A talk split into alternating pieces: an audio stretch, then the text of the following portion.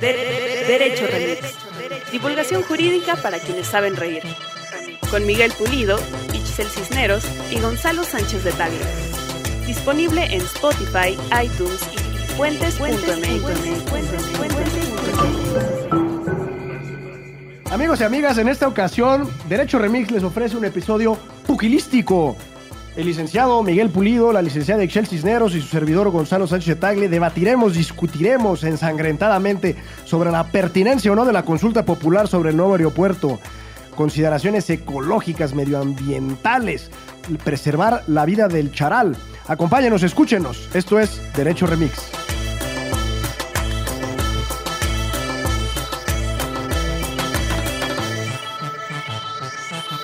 Buenos días, buenas tardes, buenas noches, bonita madrugada o cualquiera que sea la desa del dese de lo que viene siendo eso que le llaman el tiempo. Ahora sí. Ma- marchanteaste.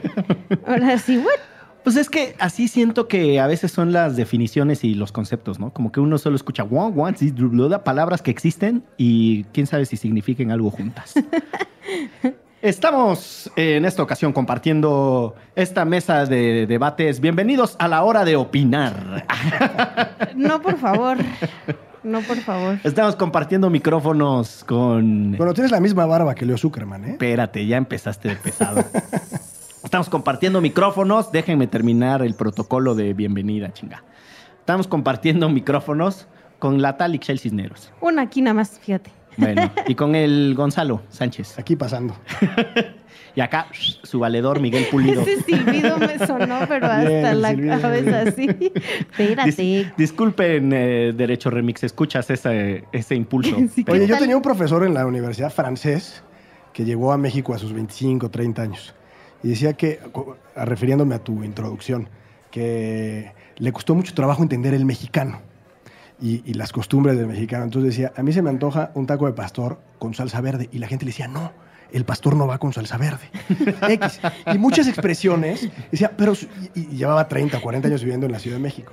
O sea, y creo que creo haber ya aprendido casi todo de lo que necesito para vivir en esta ciudad. Sin embargo, hay una expresión que simplemente no logro dar con su significado. Pues, ¿Cuál es, profesor?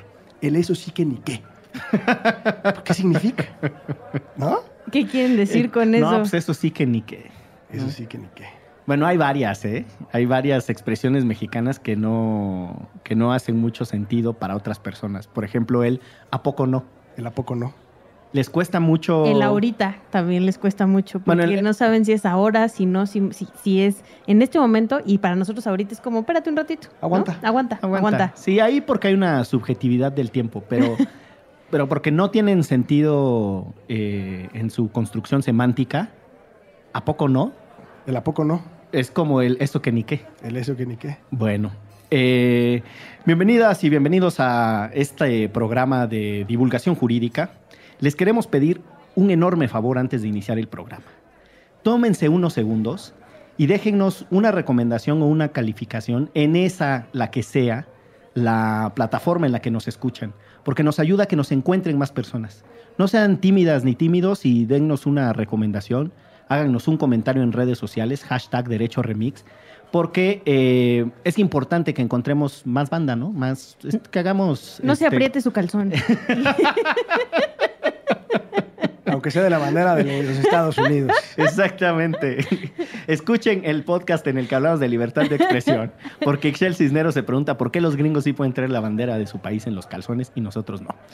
Eh, bueno, este programa empezó así, con una referencia al concepto de lo popular, porque nada más y nada menos que este país vivirá en próximos días, sí señora, sí señor, la famosísima consulta popular sobre el nuevo aeropuerto internacional de la Ciudad de México. Y tenemos aquí a dos debatientes. En mi mano derecha, en la esquina derecha, En la esquina derecha está el abogado más laureado de la colonia Condesa. Retadora. Retadora. Ixchel Cisneros, los ojos más jurisconsultos del código postal 06700. eso sí. Oye, y para la banda que nos escucha, pues este, agarre su botana, sus charales de elección, sus cueritos, ¿no? Exactamente. Porque, y su chela tibia, Su porque chela tibia. ¿Puedo hablar de los charales? puedes hablar de A mis padres les caía mucha carrilla en mi casa porque cuando veíamos una película los domingos, en vez de papas o palomitas o lo que sea, se echaban sus charales con su Valentina. Híjole. Nos apestaba toda la casa No, charal. no puedo, ¿eh? Con el sabor a charal, no puedo, no puedo. Con razón, no, no, no. con razón tienes una tendencia a referir a los charales como botana. Sí, claro. Sí, porque rara vez uno. Bueno, es un niño herido que tengo, ¿no? Y luego un día invité a un amigo a ver una película en mi casa y la carrilla en la secundaria pues fue terrible. Bueno, ya- semana. Ya que cuentas de esas, mi papá no sé por qué tenía un amigo de Chihuahua que le mandaba eh, carne seca de víbora. Ah, de vivo. de Ay. víbora. Y entonces la tenía en una botella, ¿se acuerdan las botellas de Padre Quino? Sí. Bueno, entonces en una botella de Padre Quino, ahí metía la, la carne seca de, de víbora. Entonces mi papá, antes de empezar a comer, la sacaba, ponía en un platito, le echaba su limón y después le echaba también su picor Sí, claro. y se la botaneaba. Y entonces yo les decía a mis amigos, no quieren carne de víbora, que no sé cuál, Claro. y pues lo mismo, la Esa carrilla está se como dejaba la, como venir. la pócima sagrada de Hank, ¿te acuerdas? Sí, no, ese está. Que le ponía fuerte. testículos de tigre y no sé qué tanta cosa para Sí. ganar un poco más de poder. No sé si fuesen las razones de mi padre, espero que no, porque me estás haciendo evocar imágenes que Muy no feas. quiero. Sí, no. Bueno, tomémonos con la seriedad del caso lo que se merece este asunto. Eh, en próximos días se eh, pondrá a consulta del pueblo sabio de México la de un construcción millón de personas o no del aeropuerto. 500 y tantos municipios votarán eh, una serie de preguntas. eh, Dos. metodológicamente las preguntas, hasta donde he escuchado, los críticos, los que saben de estas cosas, está raro que uno cite como referente en el tema, pero hasta Roy Campos está de acuerdo con, con la estructura de las preguntas, por lo que no nos vamos a detener en esa parte del diseño técnico de, de la consulta. Les propongo que vayamos al fondo del asunto. Gonzalo Sánchez de Tagle tiene preguntas que básicamente lo hacen inclinarse a la pertinencia de que se construya en Texcoco el nuevo aeropuerto. Eixel Cisneros, como les decíamos, la contendiente, se resiste y dice no al aeropuerto, sí al lago, básicamente. Yo prefiero el lago. Yo prefiero el lago. Hashtag yo prefiero el lago. Exacto. ¿No? Pues está muy bien. El lago de Texcoco, déjame hacer un breve, un, un breve anuncio histórico. Lo que conocemos como el lago de Texcoco en tiempos de México Tenochtitlán en realidad eran cinco lagos. Sí. Xaltocán, Zumpango en el norte, Texcoco, esos tres eran salados, y en el sur los dulces, que era el de Xochimilco y el de Chalco. Eh, sabemos que al momento en que llegaron los, bueno, incluso los propios mexicas fueron deshidratando parte del lago para construir eh, islas artificiales, las chinampas, etcétera. Y cuando se asienta eh, la Nueva España, pues empiezan a desecar el lago de tal forma que llegamos al siglo XXI ya sin absolutamente ningún lago. Y, hay un- y eso es importante referirlo porque lo que actualmente se conoce como el lago Nabor Carrillo, Sí. que es parte de lo que se defiende como el lago, yo prefiero el lago, es un lago artificial. O sea, no es parte del cuerpo natural de agua. Ese lago artificial derivó más o menos en la década del 50 con este, este ingeniero, no era ingeniero agrónomo, era ingeniero en algo, geo, geo- no sé si geofísica o alguna cosa por el estilo, Nabor Carrillo, y su intención era recuperar los cuerpos de agua de esta zona, eh, con, no solo con el propósito de recuperarlos por sí mismos, sino con los beneficios que traería tener un gran, una gran masa de agua en esta zona, por las consideraciones de lluvia, por etcétera, muchas otras razones. Por ahí de los noventas, Alberto Calas y Teodoro González de León echaron a andar un proyecto que se llama Vuelta a la Ciudad Lacustre. Y Vuelta a la Ciudad Lacustre, entre otras cosas, retomaba la propuesta inicial de, la, de Nabor Carrillo de eh, reincorporar nuevos cuerpos de agua, como el, la- el lago Nabor Carrillo, y otros, y de alguna forma, y aquí me pierdo un poco, pero eh, si les interesa, véanlo, se llama Vuelta a una Ciudad Lacustre, está en internet, e implicaba mover a buena parte de las personas que están en el sur de la ciudad a esta zona de, de la ciudad, porque las laderas del sur de la ciudad eh, son filtradores naturales de agua, entonces digamos que el ciclo hídrico y acuático de la ciudad eh, se facilita y se permite mucho si de alguna forma se, descongestiona urbanamente la ciudad en el sur y se pasa para acá. Y tenía, digamos, una parte de proyección económica, financiera, etcétera, esta vuelta de la ciudad lacustre. Entonces, digamos que, que, entendiendo la historia del Valle de México y entendiendo la, la historia lacustre de esta ciudad, eh, no quiero empezar atacando a- a la querida Chelagüera, pero esta, esta idea de el lago sí y el aeropuerto no, en sí misma, además de que es binaria y me parece que es muy maniquea y que es reducir el debate simplemente a dos consideraciones cuando es infinitamente más profundo o cuando menos así pareciera ser, me parece que tiene que tomar en cuenta que este lago es artificial. Es decir, no es un cuerpo de agua natural en donde, en donde digamos, las especies hayan estado allí, como podría ser, por ejemplo, los cuerpos acuáticos en el Valle de Toluca, en Lerma, que sí son naturales, ¿no? Justamente. Entonces, primero y termino, se trata de un cuerpo de agua artificial, ¿no? Y justamente de ahí va la campaña. La campaña Yo prefiero el lago es que no solamente es un lago, sino que ahí por lo menos van 200.000 aves que ya no podrían ir cada cierto tiempo porque son aves migratorias y hay más de 250 especies dentro de ese lago a las cuales matarían.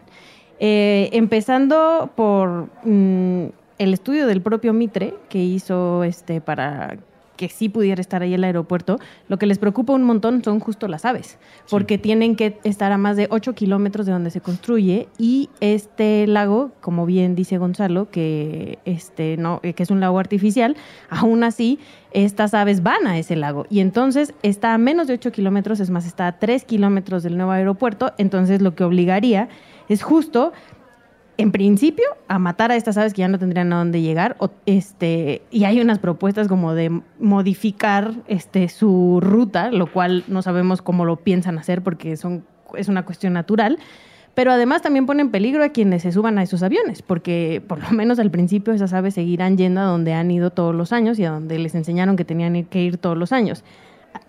perdón, además de esas 200.000 aves, aves, insisto, hay más de 250 especies que vamos a matar nada más porque vamos a quitar ese lago. Y em, todavía yendo un poquito más allá, el impacto eh, ambiental que puso la empresa con el gobierno mexicano, etcétera, ha sido bien criticado por un montón de científicos, sobre todo preocupados por el medio ambiente, porque justo no se pensó, por ejemplo, en estas 80 minas que están alrededor ahorita del aeropuerto, donde se está extrayendo el material para poder hacer un piso sólido donde el aeropuerto dejaría de hundirse, lo cual también hay otros científicos que dicen que eso es imposible y que por eso va a costar mucho mantenerlo anualmente porque en, esa, en ese territorio la tierra se hunde. Entonces, eh, esas son algunas de las cuestiones solo del lago, más la cuestión de corrupción o, por ejemplo, que nos habían dicho que iba a costar 169 mil millones de pesos y ahorita ya van en 250 mil millones de pesos y eso no es la cifra final, ¿no? Y todavía, si nos vamos un paso más para atrás, en este país estamos bien acostumbrados a hacer nuestros megaproyectos, nuestras carreteras, nuestros puentes, nuestras minas, nuestras... Em, presas sin consultarle a la gente que vive ahí, ¿no? Entonces, justamente, si en un momento teníamos como un grupo de comunidades que estaban mucho más localizadas en Atenco, que son los que tienen 18 años oponiéndose a que el aeropuerto sea en la zona de Texcoco, em, después de que empezaron a construir estas minas, después de que empezaron a hacer estas minas para sacar material de las otras comunidades alrededor del aeropuerto, un montón de comunidades empezaron a levantar porque justo es eso. Eh, nunca me preguntaron y nunca me dijeron que mi cerro se iba a convertir en una barranca horrorosa, el cerro en el cual he convivido toda mi vida y con el cual mis hijos salen a correr, ¿no? Entonces, me parece, como, como bien dices, superficial, súper superficial, nada más decir, no, pues es que tenemos que tener un aeropuerto en la Ciudad de México porque pues, somos una ciudad este, de primera cuando también creo que está, eh, justo en la pregunta lo incluyeron la opción de Toluca. Em, los aeropuertos, por ejemplo, en Londres, que son seis aeropuertos alrededor de Londres, no están en la ciudad de Londres, están bastante lejos. Y a lo que se le invierte es en poder comunicar la ciudad de Londres a esos aeropuertos. Interconectarlos. Este boxeo de argumentos es traído a ustedes gracias a Puentes. Puentes ME. A ver, se está poniendo interesante la cosa, porque la primera aproximación fue medioambiental, la necesidad de discutir qué sí y qué no es lo que se va a afectar. Eh, Gonzalo pone con todas sus letras la idea de que el espejo de agua que se vería afectado o ese, ese lago es propiamente un lago artificial. Ixchel nos dice básicamente pues que sea artificial no significa que los patitos que llegan ahí tengan problema con eso y no hay una alternativa para esos patitos, por lo menos a la redonda.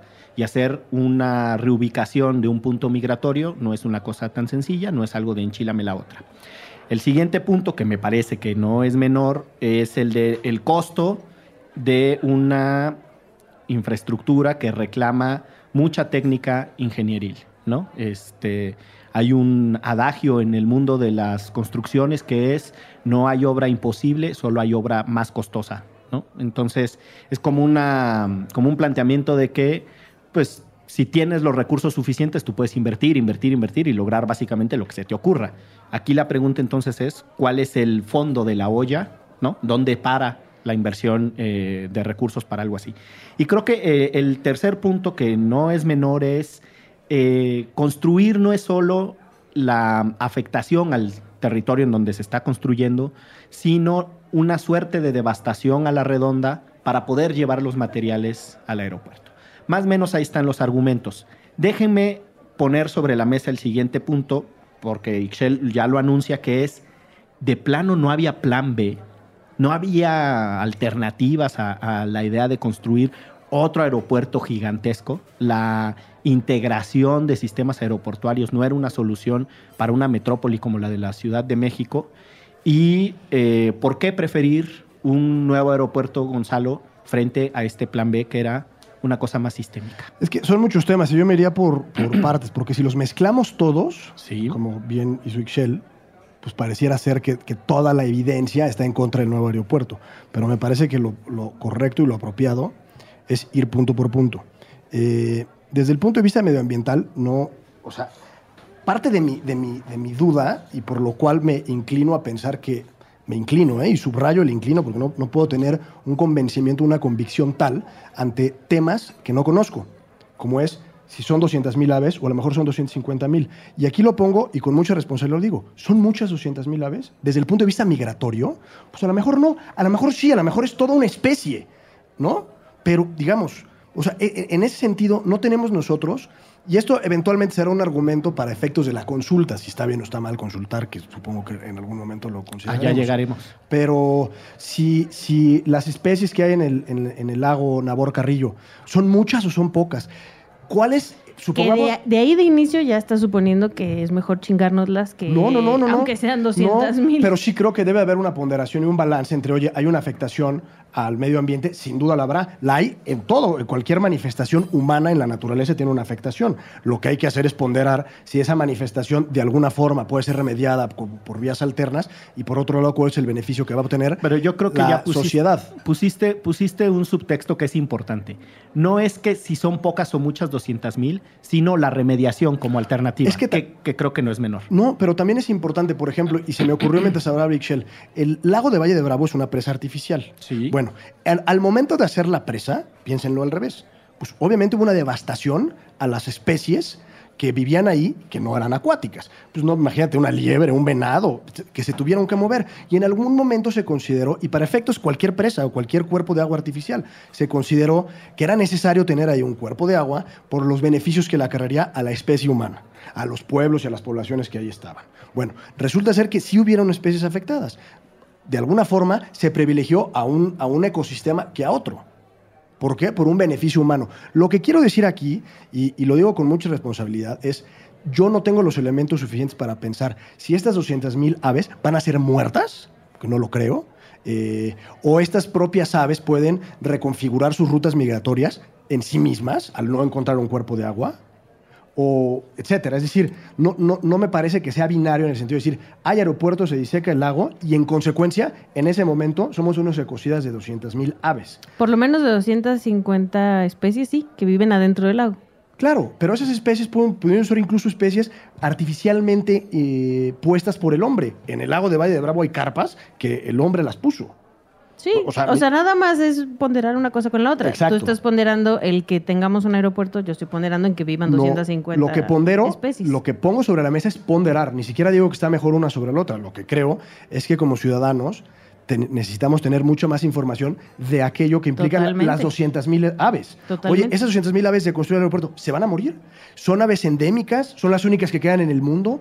O sea, imagínate que es una gaviota, una garza, eh, Y que- por eso merece morir. que so- no, que solo va- ah, bueno, no, pero es que sí tenemos que hacer consideraciones mucho más finas y mucho más aterrizadas en el sentido. Son 200 mil aves. Bueno, ¿y qué va a pasar con esas 200 Yo lo que creo es que se resume un montón en que había otras opciones antes de matar estas 200 mil aves. Es que ese es otro, ese es otro segundo. Yo esta- creo que no. es O sea, yo creo que más bien esa fue la discusión primaria a la cual no nos incluyeron cuando Enrique Peña Nieto dijo aquí se hace el aeropuerto. Entonces, eh, justo, o sea, pensando es como, a ver, tenemos Toluca, Pachuca, Puebla, Querétaro, todos tienen aeropuertos. Y la neta es que si tienes una manera cerca de llegar, no está lejos. O sea, creo que está más lejos Texcoco. Entonces, sí es como... De hecho, está a ver, 5 o 10 kilómetros del actual aeropuerto. En realidad no es muy lejos. A ver, vato, ¿y a cuánto está Toluca? ¿No? Del aeropuerto de Santa Lucía, 100 kilómetros. No, no, no, de la Ciudad de México. Pues como a 50, 70 kilómetros. Pues ahí está, y si tenemos una buena forma de llegar, hacemos más. Yo hago más en el Claro, metro de aquí lo a que pasa es que pues. aquí, aquí a lo que invito es a tener un poco de seriedad en los argumentos, porque Toluca representa una serie de retos importantes, Que a Toluca lo dejaron caer y también le ¿no? invirtieron Por un la montón. altura, porque cuesta 15% más eh, aterrizar y despegar de Toluca. En consecuencia, el usuario se vería 15% en su costo más afectado que lo que lo tiene en la Ciudad de México o lo podría tener en cualquier otro aeropuerto que no sea el de Toluca. Es decir, o sea, lo que quiero es ir paso por paso porque aventar los argumentos así parece que es una, una avalancha de, de consideraciones negativas. Yo lo único a lo que invito no es a ponderar ni siquiera, es a cada uno de los puntos tomarlos en su valor real. ¿Qué va a pasar con esas 200 mil aves? ¿Se van a morir? Pero- es pregunta. A ver, pongámoslo a la inversa, que me parece que es a lo que invita Ixchel. Es, ¿Era necesario construir un nuevo aeropuerto? Esa es la, esa es la pregunta que me parece... ¿O era un capricho del presidente? Exactamente, esa, esa es una pregunta que yo Construirlo creo... ahí, desde Sí. Fox. Porque, porque creo que tu ejercicio de ponderación, que la verdad es que a mí me parece interesante decir, ok, yo entiendo que todos amamos a los árboles, todos queremos una naturaleza eh, que sobrevive en mejores condiciones y estamos en contra del cambio climático. Pero... pues, Menos hay, Trump. Hay que, hacer, hay que hacer sostenibles las cosas, ¿no? Por ejemplo, tenemos una discusión de cómo sacamos a cincuenta y tantos millones de mexicanos de la pobreza. Bueno, sacar a cincuenta y tantos millones de la pobreza, perdón que lo diga con todas sus letras, significa más impuestos, sí o sí, o sea, una política fiscal eh, más progresiva, pues también significa generar actividades humanas que tendrán alguna suerte de impacto ambiental. Eso no nos hagamos los puritanos, o sea, eso hay que entenderlo como es con su complejidad. Se pueden mitigar los daños, se puede repensar la forma de nuestras economías, se puede repensar la forma del crecimiento económico, chingón. Pero sí hay una pregunta de saque que es, ¿era necesario e indispensable un nuevo aeropuerto para, en función de eso, entonces calibrar los efectos nocivos del nuevo aeropuerto? Porque creo que ahí hay, una, ahí hay un argumento que para mí es confuso. Yo, con toda franqueza, escucho lo de Santa Lucía y me enredo más, ¿eh? Claro. En- a diferencia de cuando escucho lo del sistema aeroportuario integrado. O sea, Toluca, Cuernavaca, Puebla. eh, yo no había escuchado tanto Pachuca, pero Toluca, Cuernavaca y Puebla en un sistema integrado. Si estás construyendo un tren de alta velocidad de Toluca a la Ciudad de México, ¿por qué no tenía una estación que llegara al aeropuerto? ¿Por qué no iba del aeropuerto al aeropuerto? ¿Sí me explicó? O sea, es como hiciste lo más Planear. planear este tienen dere- tenemos derecho de vía por el antiguo tren a Cuernavaca o sea ese sigue existiendo ¿Por qué nunca se pensó en sacarle provecho al derecho de vía de aquí a Cuernavaca? Tenemos una ciclovía ahí que no usa nadie y 15 mercados que se ponen, que además tienen en riesgo a la vida y de las personas y se tuercen los tobillos por andar caminando entre las vías del tren. Entonces creo que había reflexiones que no, que no se alcanzaron a integrar.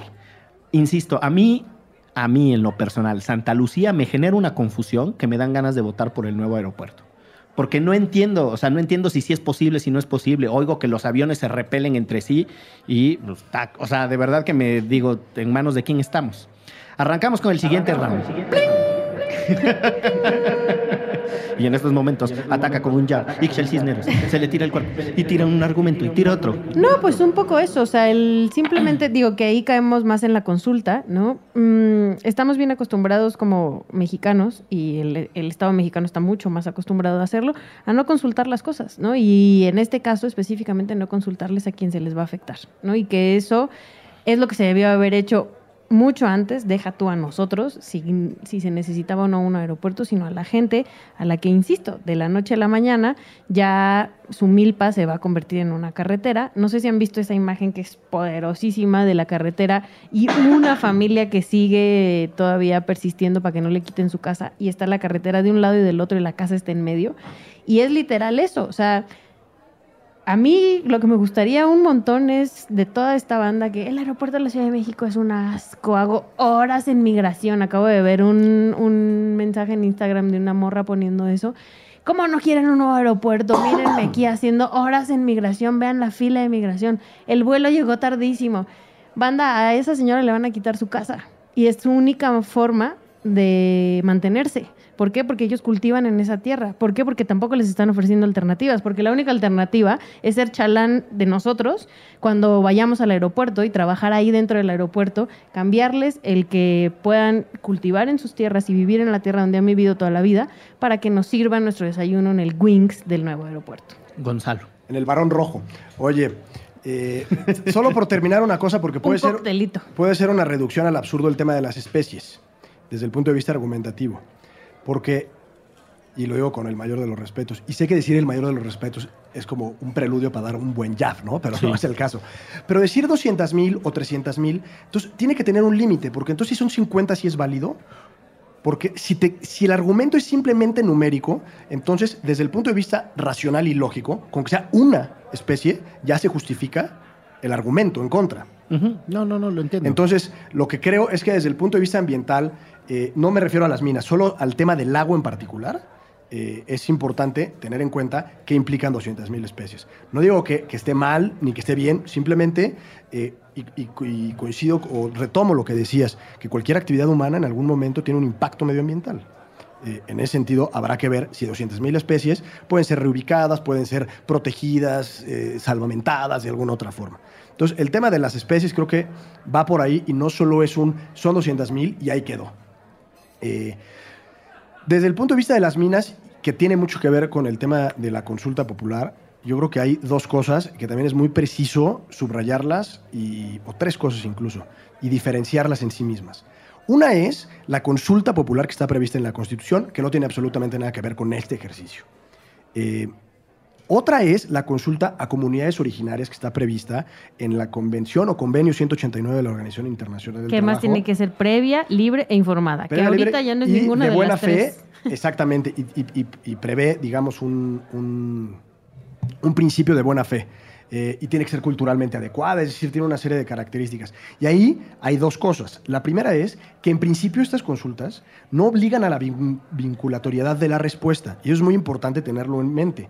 Esta consulta, lo que, la, digamos, parte de las premisas que prevé, y está en un caso de la Corte Interamericana de Derechos Humanos que se llama Saram, Saramanaca contra Surinam, lo que implica es, de alguna forma, consensar una solución a lo que se está consultando. Es decir, no implica que yo gobierno le digo a esta comunidad, oigan, ¿cómo ven? Y lo que esta comunidad resuelva es lo que se debe de hacer o sea, lo, que quiero insistir es que hay una premisa de, consenso y de acuerdo. Y lo único que hay que aclarar es que aquí esa consulta ya no se hizo. Ya no se hizo porque no fue previa ni culturalmente adecuada. Ni libre ni informada. Y otra cosa muy distinta es la consulta que quiere hacer la Cuarta Transformación y Andrés Manuel López Obrador.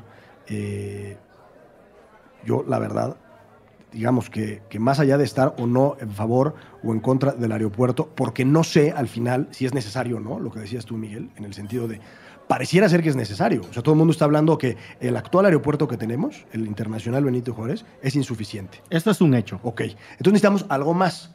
Que no necesariamente tiene que ser construir otro aeropuerto. De acuerdo. Eh, y entonces ahí es donde te puedes un poco pelear en la medida de Santa Lucía es viable o no es viable.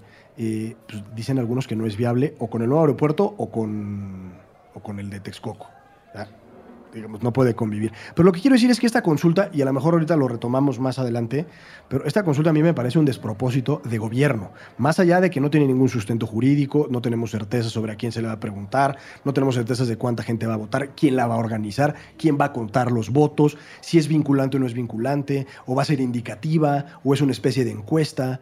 Es decir, si, mayoritariamente la gente vota en contra del aeropuerto de Texcoco, pero al final votaron 5 o 6% del padrón, ¿quién va a revisar el padrón? No, ahí, eh, la, la consulta es un desastre. Les propongo que hagamos una pausa para que eh, descansen los brazos argumentativos de estos muchachos, para que vayan a sus esquinas con sus fajadores, fajadores en el sentido boxístico, Claro, claro. a escupir, recolocarse el posicionador bucal. Volvemos eh, en un segundo aquí a Puentes. De, de, de Derecho Remix. Mix. Mix. Mix.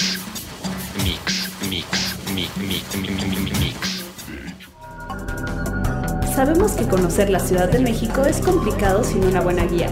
Por eso te recomendamos Museoma, la guía que combina diseño editorial e ilustración para ayudarte a conocer todos los museos de la ciudad. Ya puedes comprar en preventa a través de Kichink el volumen 1 de Museoma, que se enfoca en los más de 40 museos del primer cuadrante de la ciudad, el Centro Histórico. De, de,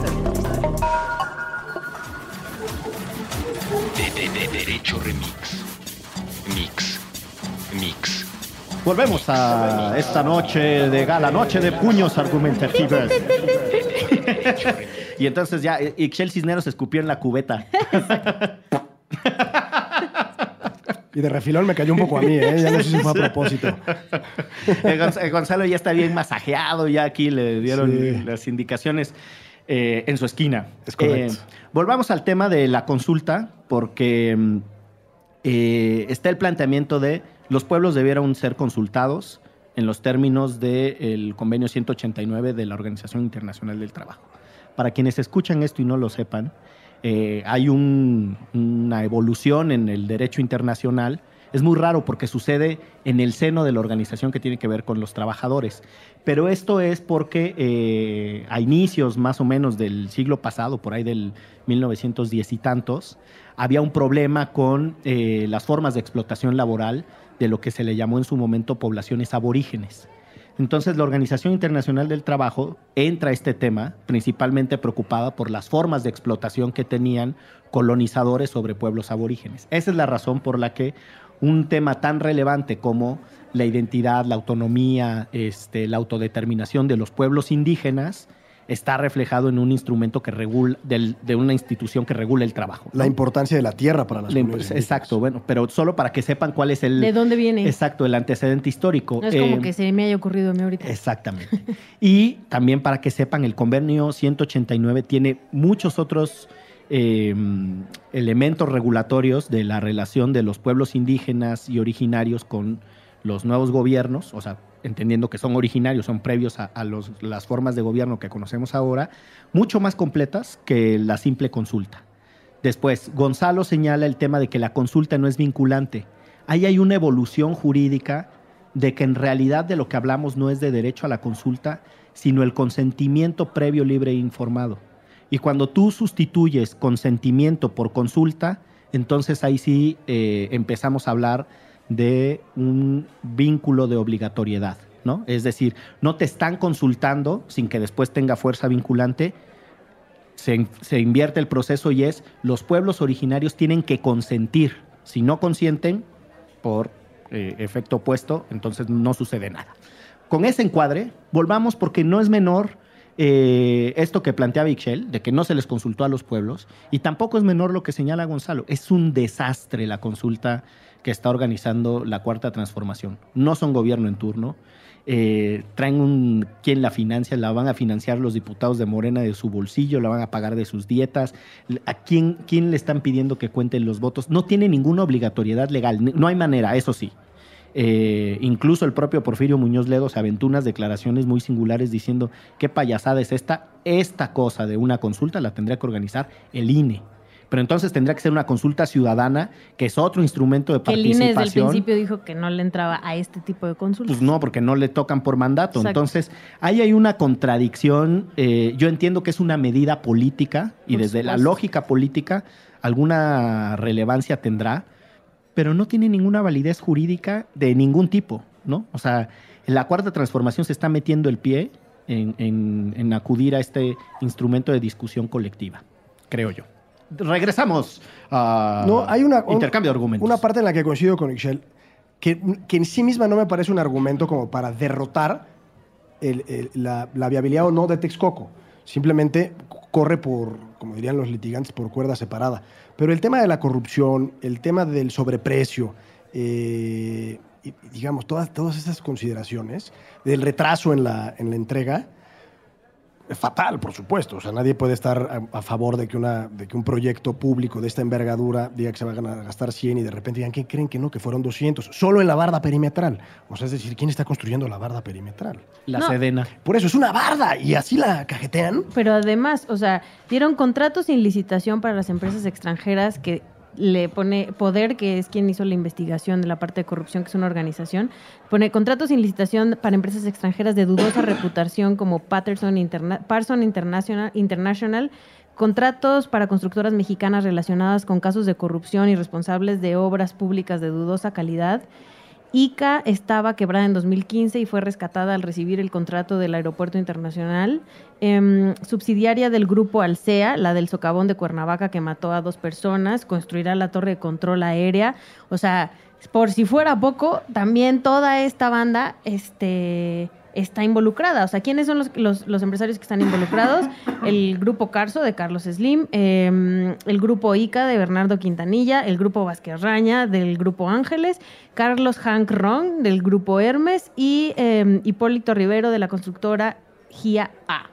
O sea, pura finísima persona con la cual ya hemos tenido problemas con la construcción de otras cosas o problemas políticos como el de Hank Ron o personas impresentabilísimas como Hank Ron. En eso no se puede más que estar de acuerdo. No sé si coincidas, licenciado Bucles. A mí me parece que es muy difícil eh, desvincular una cosa de la otra. O sea, ¿por qué estamos en esta obra? No hubo discusión suficiente, no hubo información adecuada y después los nombres que salen como los ganones de la obra y después, sí me explico, querer, quererla bendecir por su pertinencia. Yo le decía hace rato a Ixchel fuera de micrófonos que la Autoridad de Aviación Internacional Civil tiene varios documentos en donde va revisando la evolución de los aeropuertos en el mundo.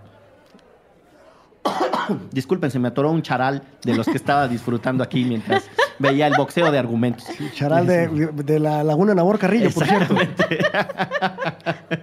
Este, y, y una de las cosas más complejas es, eh, todos los aeropuertos tienen un desfase en la construcción.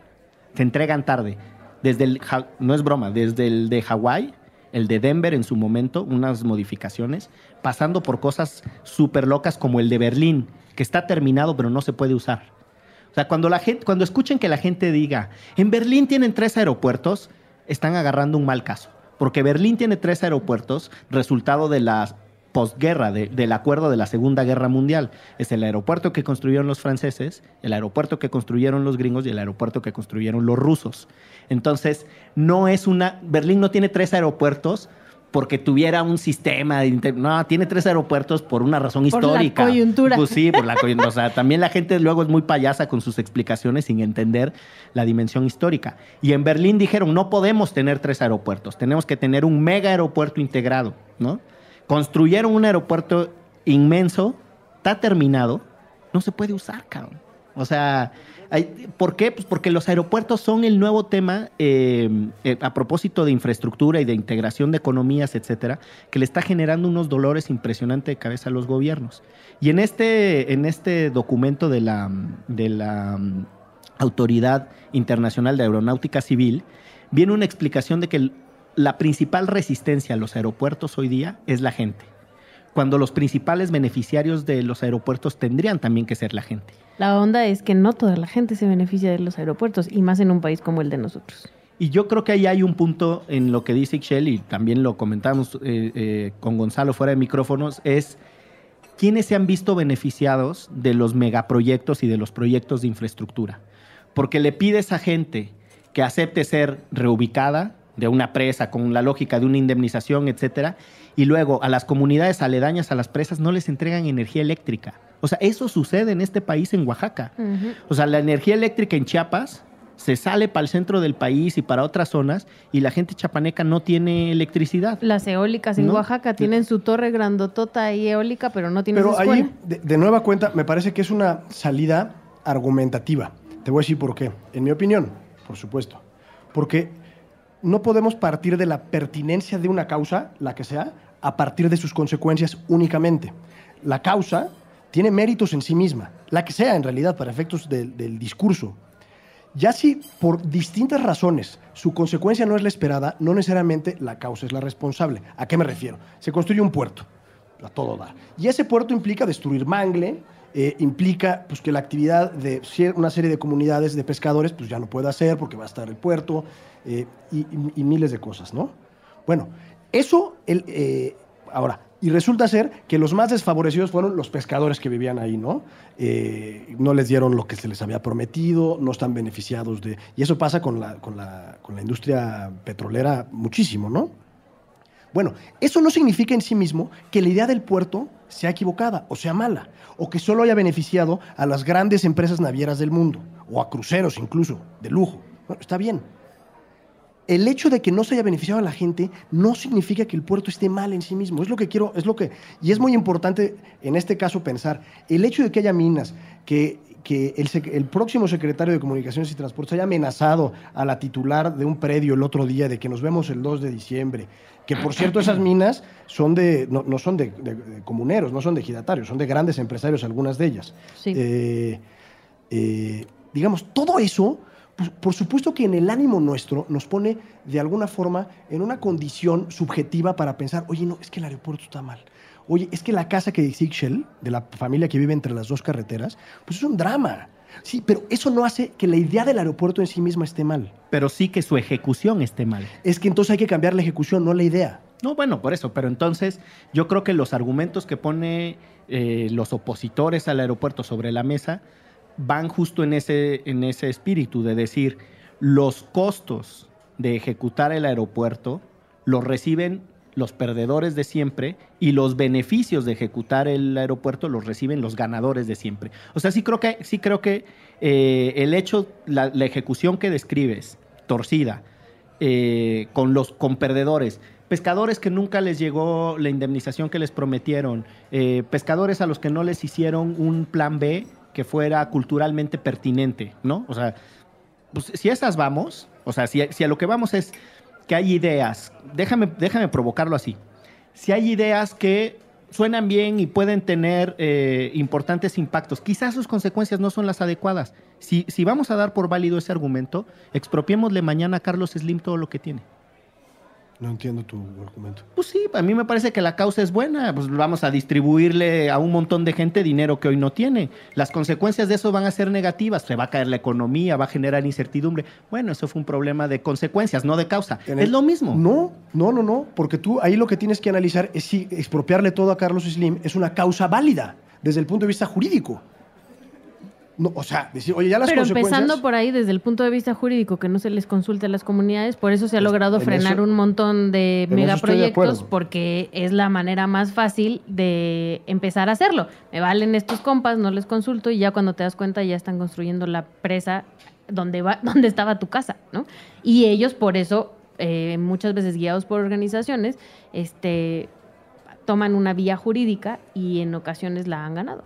¿No? Han parado un montón de mineras en Yo- Puebla justo por eso. Da- de- de- de- hablando de las consecuencias, a mí me parece que es un argumento súper eh, delicado, porque esa es la razón por la cual muchísimas de las instituciones en México se modifican. Piensas en el desafuero, en la revocación de mandato y en muchas otras cosas. Oye, como tenemos políticos ratas, hay que cambiar todas las instituciones. Oye, bueno, pe- pensemos por qué no mejor en la pertinencia de la causa. ¿Es correcto que un legislador tenga eh, una protección constitucional? No. En sí mismo no es correcto. Ah, bueno, pues se la quitamos. No porque Salgado Macedonio haya salido borracho en su motocicleta a intimidar a la sociedad. Eh, y creo que es lo mismo que le estamos haciendo en este caso, solo que es mucho más complejo, porque hay dos componentes o tres componentes que se nos escapan. El primer componente es la aeronáutica. En realidad no sabemos si necesitamos un aeropuerto de esas dimensiones. Tenemos que creer a alguien en Eso algún momento. ¿no? Ok. Eh, no sabemos, y aquí eh, lo digo con todo el respeto, si el impacto ambiental es desproporcionadamente mayor a los beneficios que se puedan obtener con un, con un proyecto de infraestructura de esta naturaleza. Y no sabemos tampoco si las adju- adjudicaciones o concesiones y los contratos están amañados o no. Todo eso lo hacemos a partir de una percepción. Y, y- y- y- me parece que es así. Es decir, porque quien eh, construyó el socavón va a construir la torre de control, bueno, ya está mal. Pues no necesariamente. Tenemos todo para pensar que puede estar mal, pero eso en sí mismo no lo hace mal. No, no, Entonces, lo que yo quiero, lo que quiero dejar sobre la mesa es que todas estas consideraciones sobre el aeropuerto, y por eso me parece que está mal la consulta de López Obrador, son cu- cuestiones de percepciones, son cuestiones que las decidimos con el hígado, las decidimos a partir de nuestras creencias y nuestra cosmovisión, no a partir de elementos objetivos. El único elemento objetivo que debería haber para la consulta es a las comunidades originarias, el único, porque ellos sí son directamente afectados. Al resto, pues un poco es, oye, el gobierno, que es nuestro representante, nos guste o no nos guste, decidió que este es el mejor lugar para hacer un aeropuerto, estas son las consideraciones técnicas, ta, ta, ta. Bueno, Yo creo que ahí hay un punto en el que me atrevo a decir, hay, hay consenso en esta mesa y en otros espacios, que es eh, las comunidades directamente afectadas tienen un interés jurídico diferenciado del nuestro. Sí.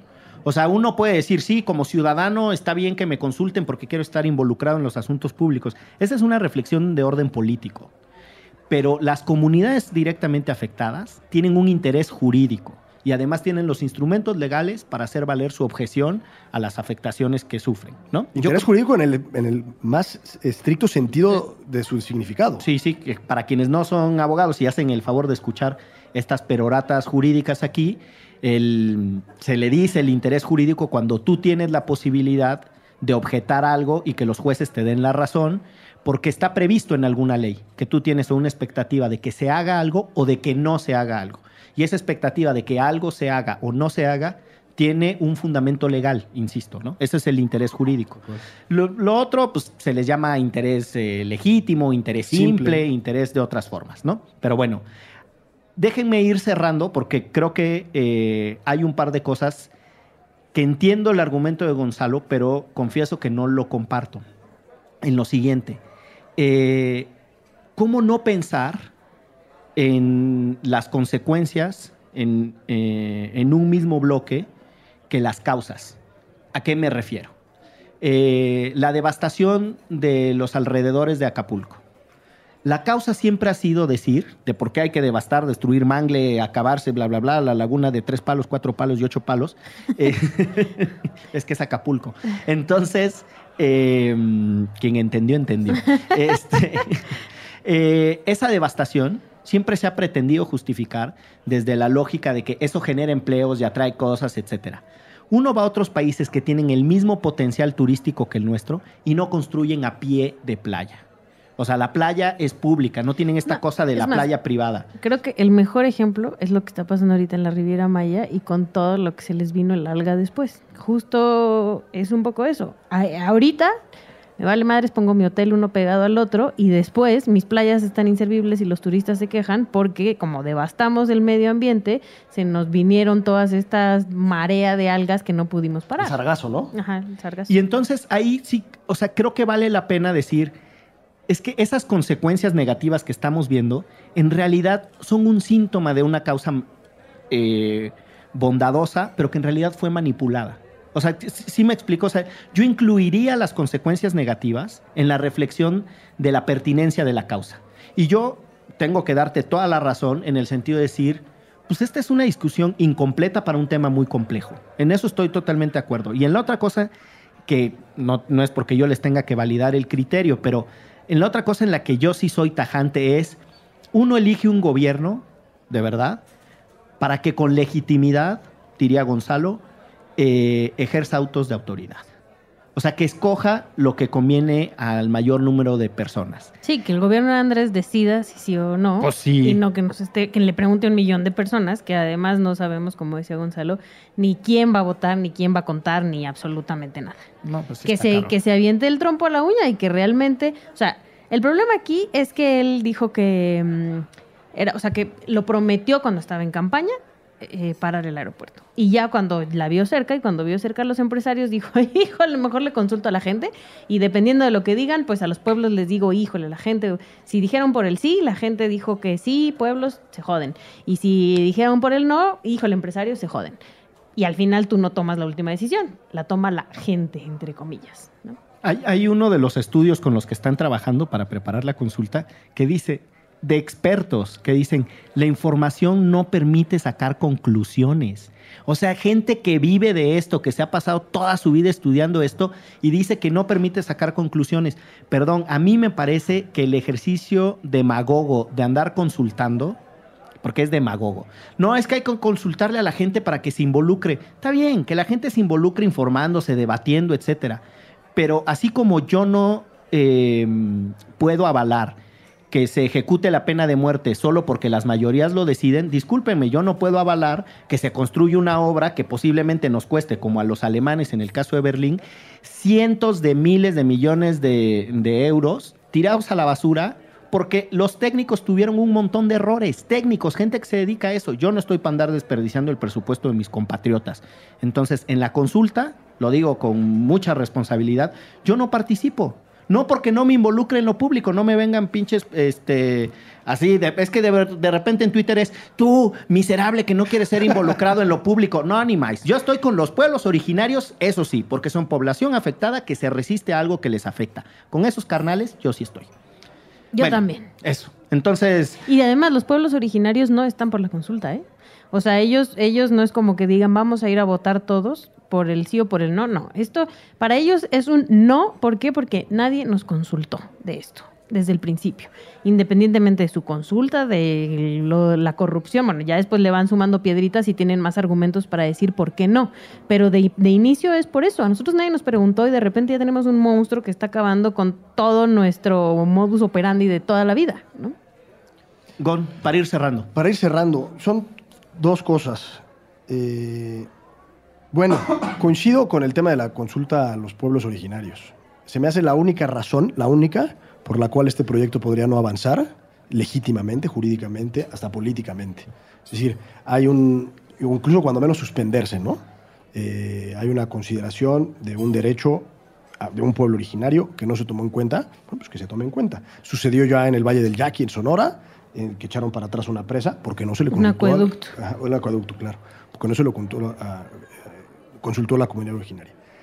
Retomo un comentario que decías, Miguel, respecto a la consulta que no tiene validez jurídica, pero que la tiene política. Y he escuchado mucho ese argumento. Bueno, no hay que preocuparnos, no, no, tiene un sustento legal esta consulta, pero en realidad la va a utilizar como para, para palpar el, el sentimiento de la nación, ¿no?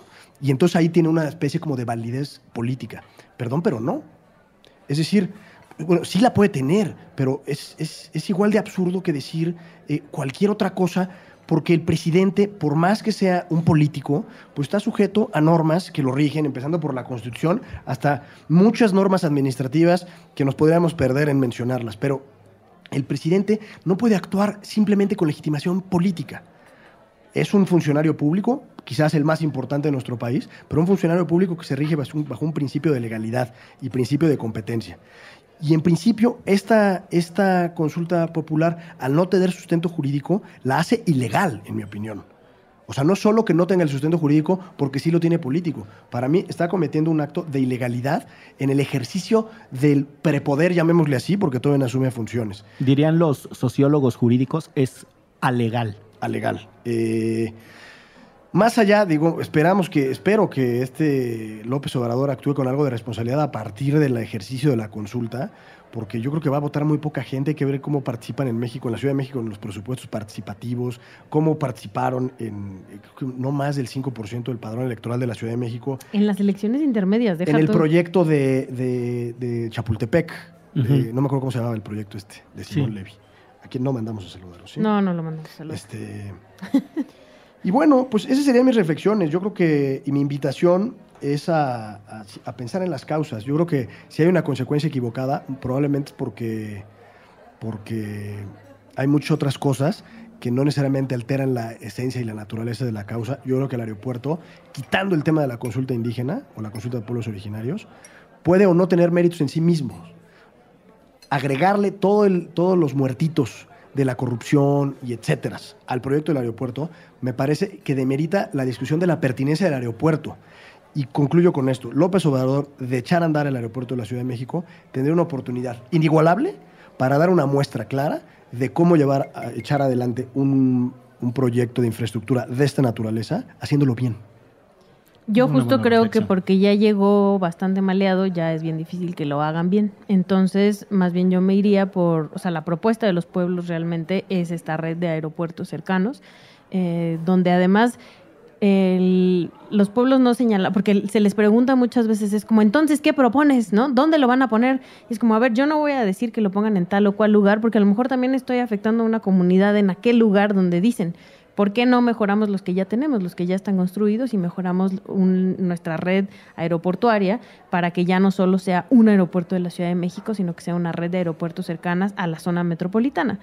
Y al final de cuentas eso, yo creo que como bien dice Gonzalo, por el simple hecho de que a esta gente no se le consultó, ese aeropuerto tendría que haber sido cancelado. Además de eso, están las afectaciones ecológicas y yo sí le voy a la parte de la corrupción a todo lo que da. O sea, ¿por qué? Porque a estos vatos solo los estamos premiando con más y con más y con más proyectos, cuando realmente pues yo no los veo señalados, o sea, la gente que se murió en el socavón, ahí está, ¿no? Este, la gente que, ha, que ha tenido problemas con que las mineras los agreden, los asesinan, a los defensores de derechos humanos, las presas, que, que son estas mismas empresas, ¿no? Al final terminan ganando y ganando y ganando y ganando estos mismos empresarios. Y la neta es que no, no está chido.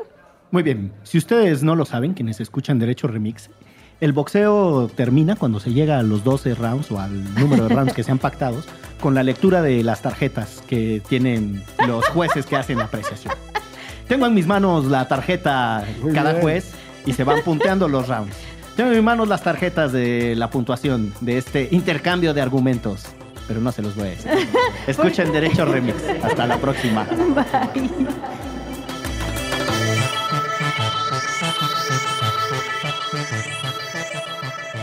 De- de- Derecho Remix. Divulgación jurídica para quienes saben reír. Con Miguel Pulido, Itzel Cisneros y Gonzalo Sánchez de Tagle. Disponible en Spotify, iTunes y puentes.mx.